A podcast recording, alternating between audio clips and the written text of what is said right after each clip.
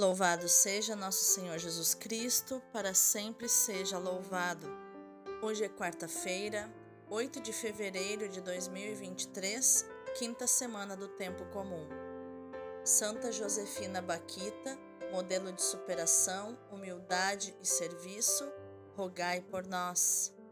Santa Baquita é uma santa que eu admiro muito pela história de superação que ela tem. Aos nove aninhos, ela, nascida no Sudão, então quando tinha nove aninhos, era ano de 1878, foi sequestrada por dois homens e foi vendida como escrava, esquecendo-se o próprio nome. Então esses escravagistas muçulmanos decidem dar um novo nome para ela, Baquita, que significa afortunada. O que era para ser um nome irônico se torna o seu destino. Baquita sobreviveu às, às piores violências, até que um dia um oficial italiano, Calisto Legnami, a comprou dos traficantes.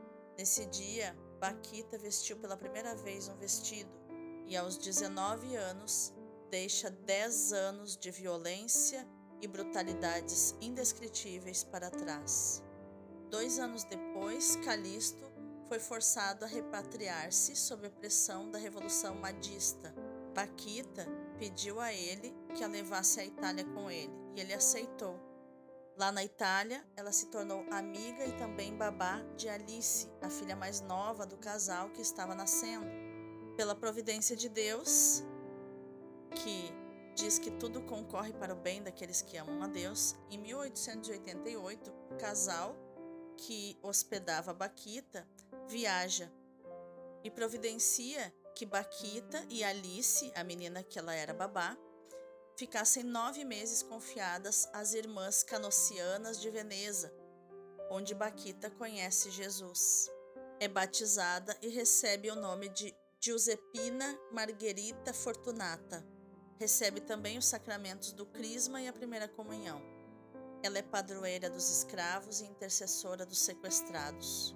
Com 24 anos, em 1893, ela entra no noviciado das Canocianas e se torna freira e porteira do convento, onde acolhia todos com muito carinho e chamava Deus carinhosamente de seu patrão. E o que mais me marca na história de Santa Paquita foi o que ela testemunhou publicamente. Ela disse: Se eu encontrasse aqueles negreiros que me sequestraram e mesmo aqueles que me torturaram, eu me colocaria de joelhos para beijar as suas mãos, porque se tudo isso não tivesse acontecido, eu não seria agora cristã e religiosa. E não teria conhecido Jesus, aquele que me libertou da verdadeira escravidão. Eu quero começar essa Lexio Divina pedindo a intercessão de Santa Baquita. Santa Baquita, seu nome assim foi escrito nas palmas das mãos de Deus e no seu batismo. Por isso eu peço a sua ajuda em cada situação em que eu fui sequestrada de mim mesma. Tapam-me os olhos da esperança e por vezes não vejo horizontes. Ajuda-me com sua intercessão junto a Jesus para que eu receba novas vestes da alma e que eu seja verdadeiramente livre. Amém.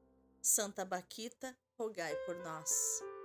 Iluminai, Senhor, as nossas ações, para que em vós comece e em vós termine tudo aquilo que fizermos no dia de hoje. Em nome do Pai, do Filho e do Espírito Santo. Amém. Rogai por nós, ó Santa Mãe de Deus, para que sejamos dignos das promessas de Cristo. Divino Espírito Santo, consumia em mim tudo aquilo que me impede que eu me consuma em vós. Dá-me um amor apaixonado pela palavra de Deus, que é o seu próprio Filho Jesus. Amém. A primeira leitura de hoje é Gênesis 2, do 4b ao 9 e do 15 ao 17. No dia em que o Senhor fez a terra e o céu, ainda não havia nenhum arbusto do campo sobre a terra e ainda nenhuma erva do campo tinha brotado, porque o Senhor Deus não tinha feito chover sobre a terra, nem existia homem para cultivar o solo. Mas uma fonte brotava da terra, ele regava toda a superfície. Então o Senhor Deus formou o homem do pó da terra, soprou-lhe nas narinas o sopro da vida, e o homem tornou-se um ser vivente. Depois o Senhor Deus plantou um jardim em Éden, a oriente, e ali pôs o homem que havia formado. E o Senhor Deus fez brotar da terra toda sorte de árvores de aspecto atraente e de fruto saboroso ao paladar, a árvore da vida no meio do jardim e a árvore do conhecimento do bem e do mal. O Senhor Deus tomou o homem e o colocou no jardim de Éden para o cultivar e guardar. E o Senhor Deus deu ao homem uma ordem, dizendo: Podes comer de todas as árvores do jardim, mas não comas da árvore do conhecimento do bem e do mal, porque no dia em que fizeres, sem dúvida morrerás. Palavra do Senhor, graças a Deus. O responsório de hoje é o Salmo 103 ou 104, versículos do 1 ao 2a e do 27 ao 30. Bendize, ó minha alma, ao Senhor Bendize, ó minha alma, ao Senhor. Ó meu Deus e meu Senhor, como sois grande! De majestade e esplendor vos revestis, e de luz vos envolveis como num manto. Todos eles, ó Senhor, de vós esperam, que a seu tempo vós lhes deis o alimento. Vós lhes dais o que comer e eles recolhem. Vós abris a vossa mão e eles se fartam. Se tirais o seu respiro, eles perecem e voltam para o pó de onde vieram. Enviais o vosso espírito e renascem, e da terra toda face renovais. Bendize, ó minha alma, ao Senhor. Aleluia, aleluia, aleluia. Vossa palavra é a verdade. Santificai-nos na verdade. João 17, 17. Aleluia, aleluia, aleluia. O evangelho de hoje é Marcos 7, do 14 ao 23. Naquele tempo, Jesus chamou a multidão para perto de si e disse: Escutai todos e compreendei. O que torna impuro o homem não é o que entra nele vindo de fora, mas o que sai do seu interior. Quem tem ouvidos para ouvir, ouça. Quando Jesus entrou em casa longe da multidão, os discípulos lhe perguntaram sobre essa parábola. Jesus lhes disse: Será que nem vós compreendeis? Não entendeis que nada do que vem de fora e entra numa pessoa pode torná-la impura, porque não entra em seu coração, mas em seu estômago e vai para a fossa? Assim Jesus declarava que todos os alimentos eram puros. Ele disse: O que sai do homem, isso é que o torna impuro. Pois é de dentro do coração humano que saem as más intenções, imoralidades, roubos, assassínios, adultérios, ambições desmedidas, maldades, fraudes, devassidão, inveja, calúnia, orgulho, falta de juízo. Todas estas coisas más saem de dentro e são elas que tornam impuro o homem. Palavra da salvação Glória a vós, Senhor. Para você que está chegando agora, a nossa Lexio Divina, ela ora as leituras da liturgia diária, as mesmas da missa, primeira leitura, salmo e evangelho. Aqui neste canal, de segunda a sábado. O domingo nós deixamos para você ir à missa e ouvir com atenção a homilia do sacerdote. E esta Lexio Divina aqui segue os seis passos da leitura orante, que é a leitura da Bíblia, né? O contexto onde se passam as leituras, a meditação daquilo que foi lido, a oração das leituras, a contemplação e a ação para o dia. Espero que você possa desfrutar, assim como eu, ou mais ainda do que eu, da riqueza da palavra de Deus, da palavra de Deus em toda a sua riqueza. Vamos ao contexto das leituras de hoje. A primeira leitura nos pergunta: havia alguma coisa quando ainda não existia nada? Esta pergunta não é tão ingênua quanto possa parecer. De fato, não podemos falar das origens do mundo sem ser por paradoxos. O autor de Gênesis 2 responde assim: Havia a terra e o céu, mas não havia o homem para trabalhar a terra. Gênesis 2 está centrado na criação do homem, da mulher e dos animais, e não do cosmos, como Gênesis 1, onde o homem foi criado em vista do serviço litúrgico, do louvor sabático. Gênesis 1 é um relato sacerdotal. Em Gênesis 2, o homem é tirado do pó umedecido, da terra, Adamá, que significa a avermelhada, o barro. Daí o seu nome de Adão, em hebraico, Adam. Nascido da terra, para a terra voltar, o homem é destinado ao trabalho agrícola, indispensável para a vida do mundo. É uma perspectiva aparentemente mais leiga, mas em hebraico, serviço litúrgico e trabalho agrícola expressam-se com o mesmo termo. Não são duas coisas opostas e inconciliáveis. Para cultivar a terra, o homem é colocado num jardim, ou paraíso, como também costumamos dizer. Não sei se você sabe o que significa a palavra paraíso, mas significa o lugar reservado para o encontro. A palavra hebraica gan indica um oásis na estepe, Edim. O termo hebraico gan tem um sinônimo pardes, termo com origem na palavra persa pardeísa, que significa propriedade vedada jardim, pomar, fonte selada. Em grego, deu paradeisos e em latim, paradisum, que está na origem do português paraíso. No paraíso, o homem podia dispor de todos os frutos das árvores, exceto o da árvore do conhecimento do bem e do mal, conforme o versículo 17. Por que terá Deus proibido ao homem distinguir bem do mal? Os exegetas tentam atualmente uma explicação. O bem e o mal são opostos. Com frequência, na linguagem bíblica, usam-se opostos para indicar a totalidade. Assim, por exemplo, entrar e sair significa viver. Conhecer o bem e o mal quereria dizer, pouco mais ou menos, conhecer tudo que é cognoscível, tudo que pode ser conhecido, mas conhecer tudo é uma prerrogativa divina e não humana. O homem que aspira à onisciência pretende ocupar o lugar que só a Deus pertence. E esta foi a oferta da serpente.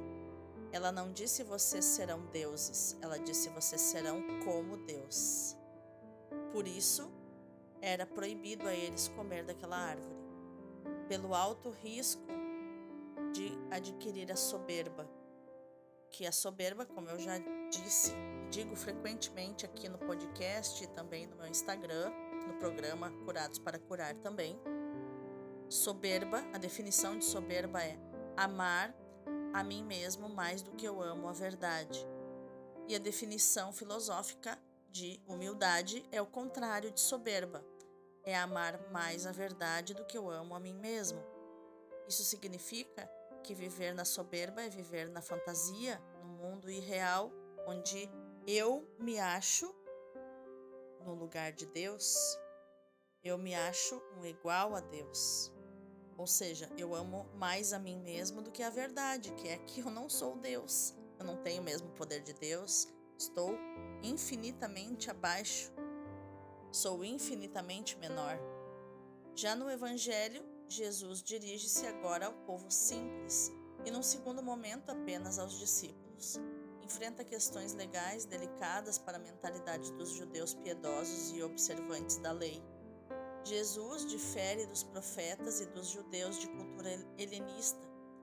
Não se pode distinguir a esfera religiosa divina e a vida como esfera cotidiana que não pertence a Deus. As coisas do mundo não são impuras em si mesmas, são os homens que a podem tornar impuras. A comunidade de Jesus acredita na bondade da criação. Ainda hoje, nós vemos muitas pessoas que dizem que odeiam as coisas do mundo, gostam de viver apenas as coisas espirituais. Só que odiar o mundo contradiz totalmente o pensamento de Deus, que diz lá no Evangelho de João que Deus amou tanto o mundo que lhe deu seu Filho único, para que todo o que nele crer tenha vida eterna. Então, se o próprio Deus ama tanto, de tal maneira, até nem é tanto, a, a definição, a tradução correta é de tal maneira Deus amou o mundo. Então, é de uma maneira tão, tão grande, tão ousada, tão constrangedora, um amor de tanta entrega, que ele deu o próprio filho para nos salvar. Para que todo o que crer no filho dele tenha a vida eterna, não morra, tenha a vida eterna. Entende como nós também precisamos amar o mundo? Podemos distinguir no texto três momentos do evangelho de hoje: o ensinamento de Jesus à multidão, vai dos versículos 14 ao 16, depois a sentença de Jesus, no versículo 15, e depois, por último, o ensinamento aos discípulos, que vai dos versículos 17 ao 23. A verdadeira impureza, que é a do coração, é uma, o catálogo dos vícios. Mas o mais importante é o comportamento das pessoas diante das exigências do reino de Deus.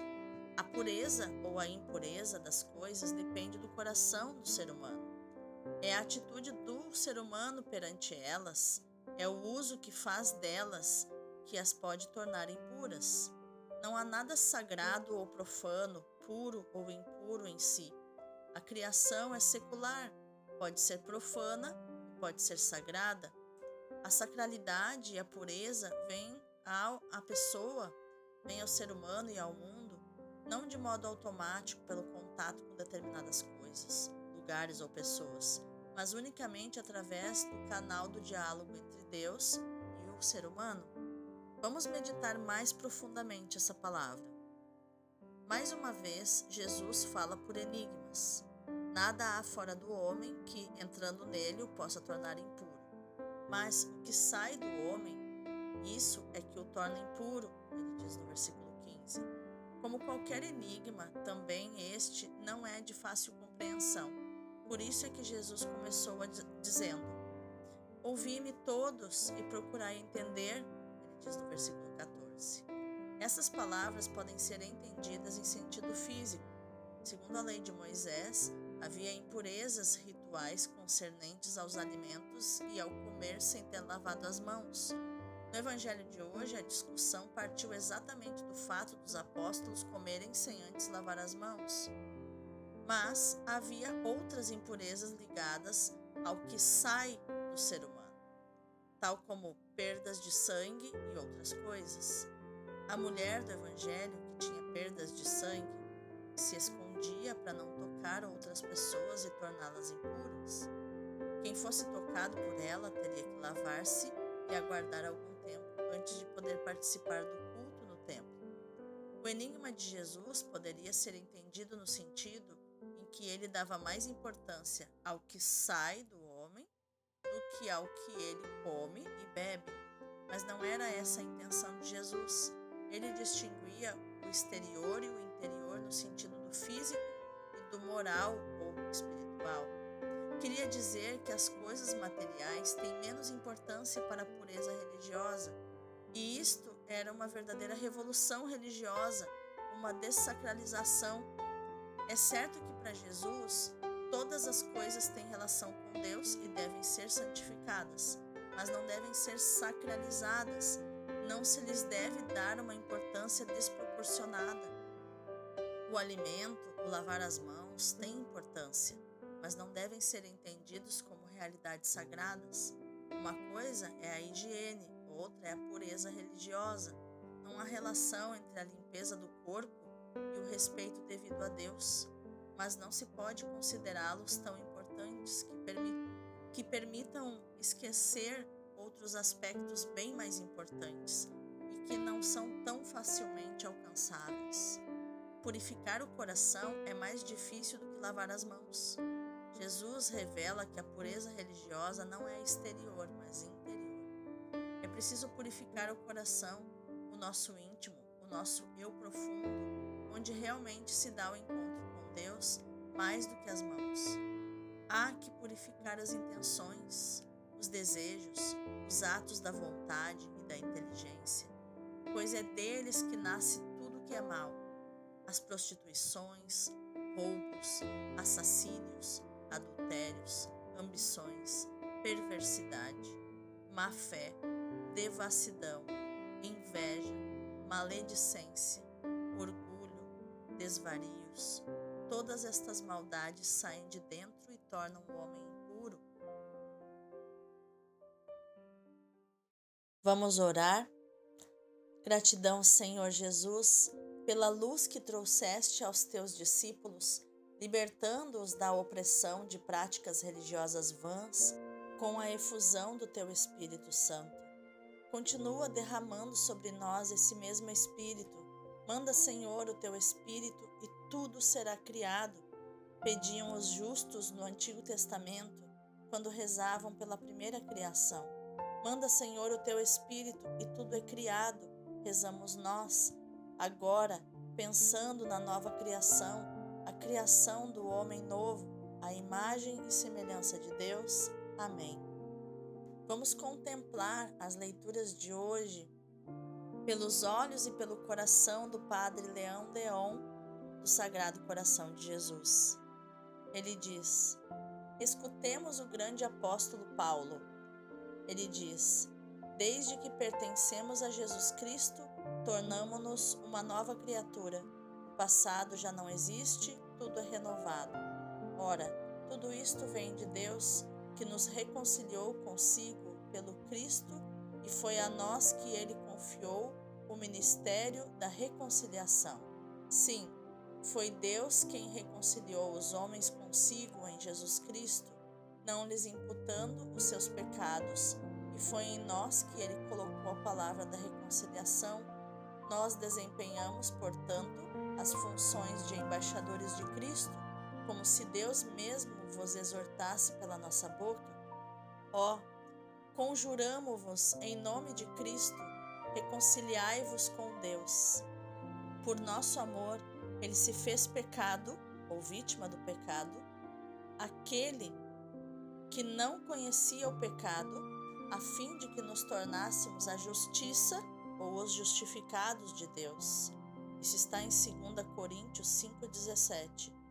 Senhor, exercei a vossa misericórdia sobre a minha pobre alma. Que a nossa ação no dia de hoje, meu irmão, minha irmã, seja meditar, proclamar e viver esta palavra de Marcos 7,15, onde Jesus diz: Nada há fora do homem que o possa tornar impuro. Deus abençoe o teu dia.